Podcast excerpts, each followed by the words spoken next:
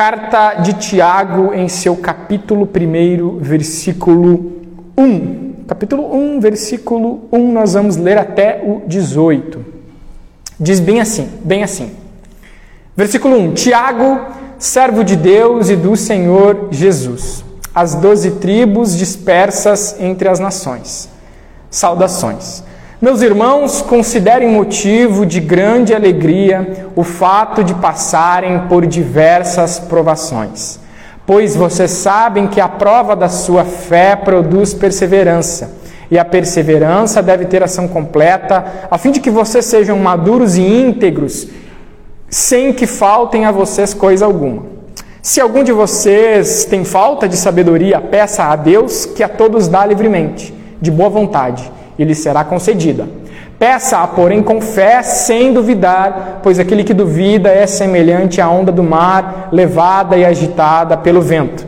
Não pense tal pessoa que receberá coisa alguma do Senhor, pois, pois tem mente dividida e é instável em tudo o que faz. O irmão de condição humilde deve orgulhar-se quando estiver em elevada posição, e o rico deve orgulhar-se no caso passe a viver em, condição humilde, porque o rico passará como a flor do campo, pois o sol se levanta, traz o calor e seca a planta. Cai então a sua flor e a sua beleza é destruída, da mesma forma o rico murchará em meio às suas, os seus afazeres.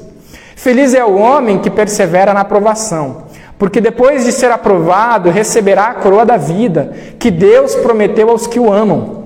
Quando alguém for tentado, jamais deverá dizer: Estou sendo tentado por Deus, pois Deus não pode ser tentado pelo mal e a ninguém tenta. Cada um, porém, é tentado pelo próprio mau desejo, sendo por este arrastado e seduzido. Então, esse desejo, tendo concebido, dá à luz o pecado. E o pecado, após ser, após ser consumado, gera a morte. Meus amados irmãos, não se deixem enganar. Toda boa dádiva e todo dom perfeito vem do alto, descendo do Pai das luzes, que não muda como sombras inconstantes. Por sua decisão, ele nos gerou pela palavra da vida, a fim de sermos como os primeiros frutos de tudo o que ele criou. Vamos orar? Obrigado, Pai, pela tua palavra e que nesse momento, Senhor, clamamos para que tu venhas com teu Santo Espírito tocar nossos corações e que possamos entender a tua palavra e aplicá-la em nossa vida. Essa é a nossa oração. Em nome de Jesus. Amém. Então hoje a gente quer falar da bondade de Deus nas adversidades. E eu coloquei aqui no meu esboço algo talvez que esclarece mais: é tudo o que vem de Deus é bom. Tudo o que vem de Deus é bom, inclusive as adversidades e as provações. Então, na mensagem anterior, nós falamos sobre perseverança e tentação que foi o texto que a gente acabou de ler, um trechinho ali, que diz que quando nós formos tentados, nós não podemos dizer que estamos sendo tentados por Deus. Ó, oh, Deus que colocou esses empecilhos e eu pequei por causa disso. Né? Uh, vimos que também que felicidade significa perseverar e continuar firme nos caminhos de Jesus. No entanto, também devemos tomar cuidado para não usar as nossas dificuldades como desculpa para pecar. Deus não nos testa, ou melhor, Deus não nos tenta, Ele na verdade nos corrige e somos aperfeiçoados quando perseveramos, quando continuamos, quando não desistimos. Nós somos tentados não por Deus, mas pelos nossos próprios desejos, que no fim nos levam à morte. Então, cada um é tentado pelo seu próprio mau desejo e tudo mais. E o nosso texto de hoje é esse versículo 16 e 18. Então, qual o contexto de tudo isso? Tiago está dizendo assim: feliz, né? ele já está indo contra toda aquela lógica né? do mundo. Ele está dizendo assim: feliz. É, primeiro, ele diz assim: considere um motivo de grande alegria o fato de vocês passarem por diversas provações. Ou seja, Considerem motivo de alegria o fato de vocês estarem passando por dificuldades. Depois ele diz: Feliz é o homem que persevera nas provações. Ou seja, Tiago define felicidade como não um estado físico. Para Tiago, felicidade é perseverar, é não desistir, é continuar firme apesar das adversidades. E ele começa, então no versículo 16, ele continua: Meus amados irmãos, não se deixem enganar, toda boa dádiva e todo dom perfeito vem do alto, descendo do Pai das luzes, que não muda como sombras inconstantes. Por sua decisão, ele nos gerou pela palavra da verdade, para que sejamos como que os primeiros frutos de tudo o que ele criou. Então ele está seguindo a lógica da mensagem da semana passada onde as pessoas estavam usando as tribulações, as dificuldades, como desculpa para pecar. E as pessoas estavam pecando e culpando Deus. Ah, né? Poxa, eu roubei porque meu salário não é bom. Se Deus tivesse me dado um salário melhor, eu não teria roubado. Ou seja, ah, eu fiz isso porque Deus não me deu algo melhor. Então as pessoas estavam usando as dificuldades como desculpa. Então esse trecho é uma continuação do versículo anterior. Aqui Tiago continua a, a dizer, a argumentar sobre as pessoas acharem que alguma tentação ou algo ruim pode vir de Deus. Ou seja, achar que Deus é o nosso tentador e responsável pelo pecado. É um, não só é um engano, como é uma mentira. E, e, e, essa tentação de achar que Deus é mal conosco vem desde a, do Éden, desde Adão e Eva. Quando a serpente vai tentar Eva, ela diz assim: É verdade que você não pode comer de todas as árvores? Ou seja, eles podiam comer de todas, menos de uma. E Satanás tentou. Deus nem é tão bom assim com você, porque se ele fosse bom, ele tinha deixado de você comer de todas. Você não pode comer de todas. Ele diz: Não, na verdade, né?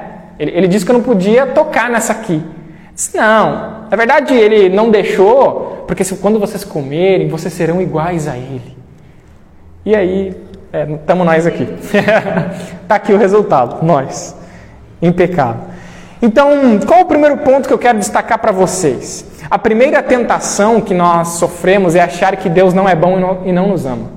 Nos momentos das dificuldades, quando as coisas estão difíceis para nós, quando a gente se sente sozinho, quando a gente se sente rejeitado, quando as coisas não dão certo, né? E você sabe muito bem, sabe, as coisas não desenvolvem, as coisas não crescem. Poxa, parece que tudo dá errado. A tentação, a serpente, o dragão vem ao nosso lado, ao nosso pé do ouvido e diz assim: "Ô, oh, Deus nem te ama". Porque se ele te amasse, você não estava nessa situação aí. Sabe quem mais ouviu essa história? Jesus. Jesus, quando ele estava no deserto, o diabo apareceu para ele e disse bem assim: Se você é filho de Deus, por que, que você está passando fome? Isso aqui é sacanagem, né? Pô, um Deus que te ama, um pai que te ama, deixa você passar fome, transforma esse pão, essa pedra aí em pão e come. Ele diz: Nem só de pão viverá o homem, mas de toda palavra que sai. Ou seja, o diabo tentou uh, Jesus com a Bíblia. Depois ele diz assim: levou ele num alto do, do monte e diz assim: ah, se joga daqui. Porque a Bíblia diz, Salmo 91, ele citou o Salmo 91, que se você saltar, os anjos de Deus o sustentarão. E ele responde com a Bíblia. Bom, também diz: não tentará o Senhor teu Deus. E tudo mais. Ou seja, a primeira tentação que sofremos nas adversidades é: Deus não te ama. Eu acho que você devia fazer, acho que vive do teu jeito, não obedece a Deus. Por que ser fiel a Deus? Você está sofrendo. Você está passando por. Olha só as dificuldades. Esse papo de perseverar, de continuar na fé é besteira. Vive do teu jeito. Então a primeira tentação é achar que Deus não te ama. Achar que o que vem de Deus não é bom. Assim como diz o primeiro versículo 16: Meus amados irmãos, não se deixem enganar. Olha só, não se deixem ser levados por essa mentira, porque toda boa dádiva, todo o dom perfeito vem do alto descendo do Pai das luzes, que não muda como sombras inconstantes. Então, inclusive, um dos argumentos usados por Satanás ao tentar Eva e o próprio Jesus foi questionar a bondade de Deus. Nos momentos de dificuldade, as pessoas vão dizer assim: Deus nem é bom contigo. Quando tentou Eva, insinuou que se Deus a amasse, teria permitido que ela comesse a árvore proibida. E ao tentar Jesus, Satanás disse: És filho de Deus, então por que sofres? Por que sente fome? Por isso, pode passar. Duvidar da bondade de Deus é o primeiro passo para o pecado. Geralmente, quando nós nos desviamos dos caminhos dele, nós questionamos a sua bondade, a sua misericórdia, o seu amor. Então, o primeiro passo para o pecado é duvidar do amor de Deus. Crer na bondade de Deus é uma grande proteção para não cedermos à tentação. Porque nos momentos de dificuldade que vocês passarem, vocês vão ser tentados a achar que não vale a pena seguir a Deus. Quando na verdade, quando você ter na mente de que Deus é bom, isso vai gerar uma proteção ao seu redor, a permanecer firme e a entender que tudo o que acontece na sua vida tem um bom propósito e que você está sendo aperfeiçoado nas dificuldades. Então, uma vez que duvidamos da bondade de Deus, as ofertas de Satanás tornam-se atraentes e os desejos naturais dentro de nós mordem a isca. Lembra que eu disse na semana passada que os nossos desejos, o pecado, a tentação, é como uma isca é como uma minhoca no anzol. Por que, que nós mordermos? Por que, que o peixe morde a isca? Porque ele gosta. Ele gosta da isca. Só que quando ele morde, ele morre. E da mesma forma, os nossos maus desejos, as tentações, são uma, algo que geralmente a gente gosta, mas que no fim gera a morte. Nós mordemos a isca quando duvidamos do amor de Deus. As ofertas de Satanás parecem agradáveis. Olha, você não sabe que você tem razão? Se Deus me amasse, isso não teria acontecido comigo. Se Deus cuidasse de mim, se Deus fosse o meu castelo forte, como a gente cantou, isso não teria acontecido, estaria acontecendo comigo. Algumas pessoas esquecem que a Bíblia alerta de que nós não devemos nos deixar nos enganar, pois tudo, toda boa dádiva, tudo que é de bom vem do alto, vem de Deus. E a gente pode chegar algumas pessoas, com base nisso, começam a dizer assim: bom, como eu nasci pecador, então eu vou pecar mesmo. Já que o pecado está em mim, já que eu tenho mau desejo, já que a isca é atraente, eu vou morder mesmo, pode passar. Então, imaginar que porque nasci pecador, tenho que pecar em um determinado momento é engano. Paulo nos diz em Romanos 8,13: Pois se vocês viverem de acordo com a carne, morrerão, mas se pelo Espírito fizerem morrer os atos do corpo, viverão. Viver em pecado nos leva à morte. Amar o pecado nos leva à morte. Mas se fizermos morrer os atos do nosso corpo, os maus desejos, e, e vivermos pelo Espírito, então viveremos. Então, ceder à tentação é algo muito sério é como deliberadamente tomar um copo de veneno. Mas uma dose de veneno que te mata, talvez a longo prazo. Ceder à tentação é como no café da manhã. Viver numa uma vida de pecado é como se toda manhã você tomasse uma, um gole de veneno, que aos poucos vai te matando. Talvez não te impede de fazer todas as coisas, não te impede de andar, não te impede de encaminhar, mas a longo prazo mata a sua vida. Então, a primeira tentação é negarmos o amor de Deus. A segunda tentação é achar que tudo o que Deus nos dá não é bom. É achar que o que, vem, o que os outros têm é bom, o que nós temos não. Então, a segunda tentação que nos momentos das adversidades nós percebemos é que as coisas que eu tenho não são as melhores.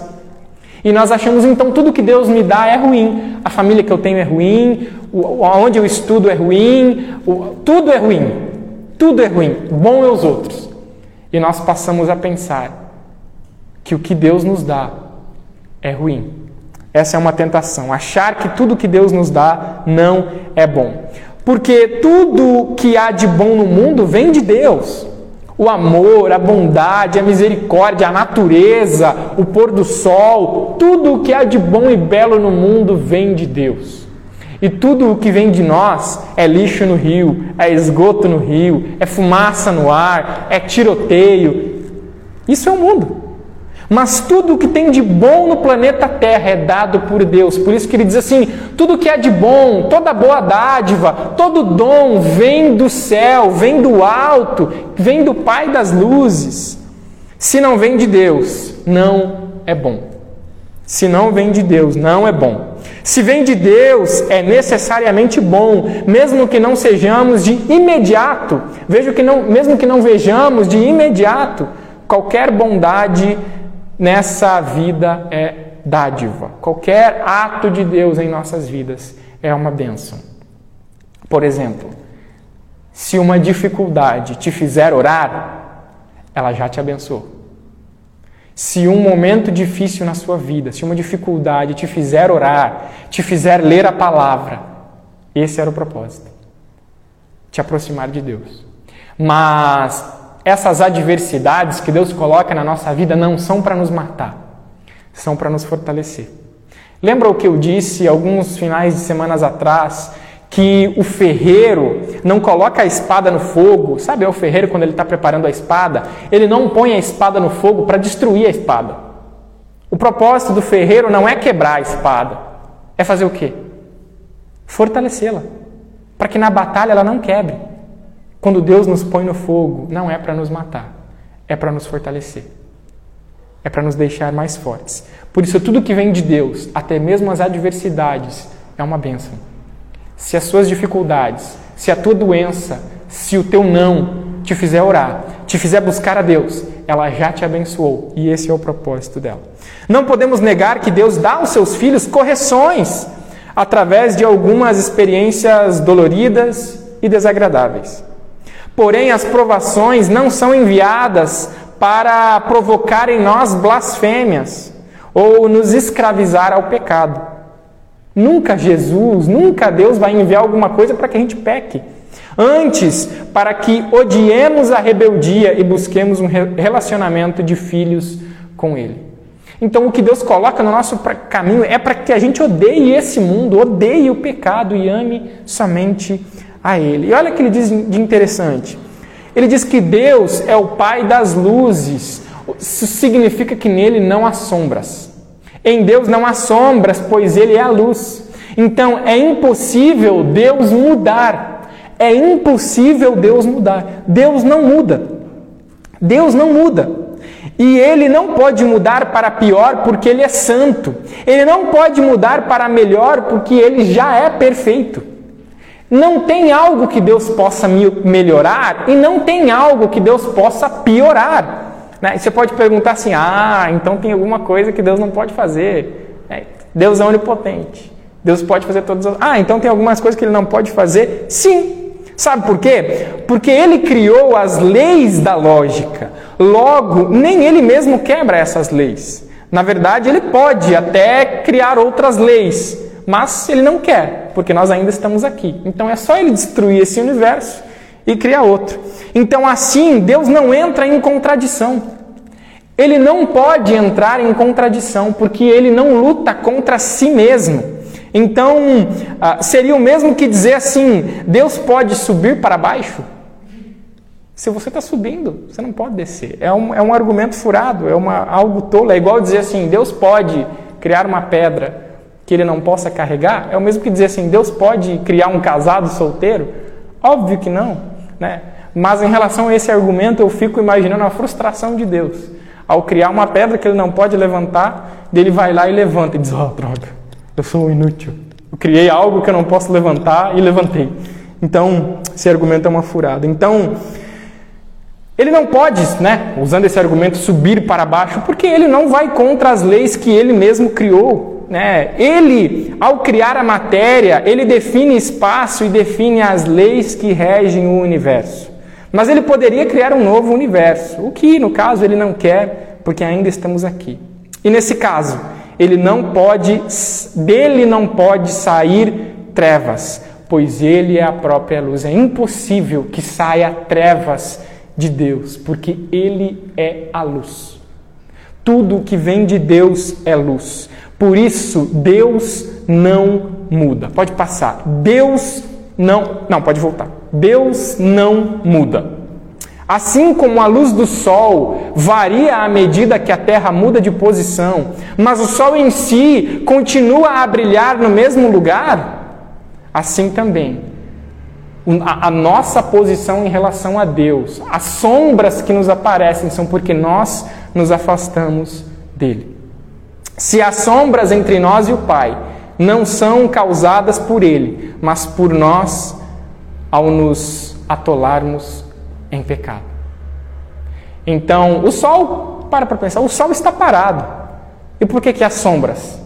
Porque o mundo vai girando. O mundo vai girando. Conforme o mundo gira, há sombras. Da mesma forma, Deus está no mesmo lugar que ele sempre esteve. A diferença é o lugar em que nós estamos. Quanto mais longe estivermos dele, mais sombras aparecerão e mais difícil será ouvir a sua voz e tudo mais. E por último, então, precisamos entender que a maior bênção é a salvação. Eu e você precisamos entender que a maior bênção que pode acontecer é a salvação. Então, de todas as criaturas que Deus tem em seu universo, seus filhos são as mais exaltadas e excelentes. No entanto, os filhos de Deus são os que nascem de novo. Esta é a maior bênção que podemos receber de Deus. Não é cura, nem prosperidade ou felicidade. A maior bênção de Deus é a salvação. A maior coisa e a melhor coisa que você e eu podemos receber de Deus é a nossa salvação. Não é cura, não é prosperidade. Sabe por quê? Porque se você for curado de uma doença, você ainda assim vai morrer. Se você ficar rico, ainda assim você vai morrer. Não importa que você seja aqui, ainda assim você vai morrer, mas a salvação é eterna. Por isso não há nada maior e mais precioso que a salvação. Por isso nós precisamos entender que a maior bênção, apesar das dificuldades, quando você estiver passando por dificuldades, lembre-se, a maior bênção é a salvação.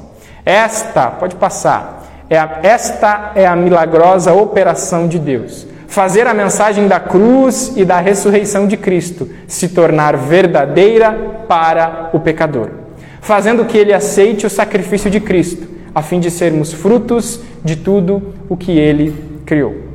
Então, esses são os frutos que nós acabamos de ler. Esses primeiros frutos ou primícias eram as colheitas feitas pelo povo de Deus e oferecidas a Deus em reconhecimento à sua bondade por acolherem, por colherem alguma coisa. Ele diz ali no nosso texto.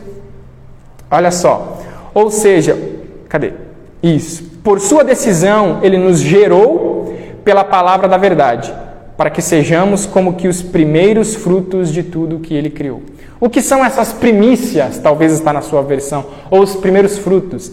Isso era aquilo que o povo do Antigo Testamento oferecia a Deus em gratidão por ter colhido. Então eles plantavam, e esse era o dízimo deles. Eles plantavam e, por gratidão a Deus por terem colhido, eles separavam uma parte e ofereciam a Deus e tudo mais.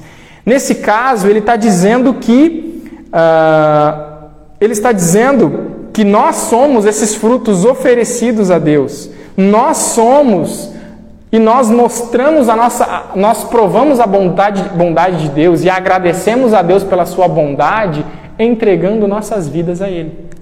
É assim que nós louvamos e agradecemos a Deus. Assim também, devemos ter essa gratidão.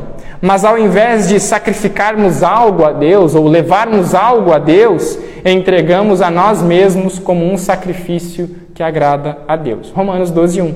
Portanto, irmãos, rogo-lhes pelas misericórdias de, de Deus, que se ofereçam em sacrifício vivo, santo e agradável a Deus este é o culto racional de vocês. E como conclusão, Deus é bom. Deus é bom e não nos tenta.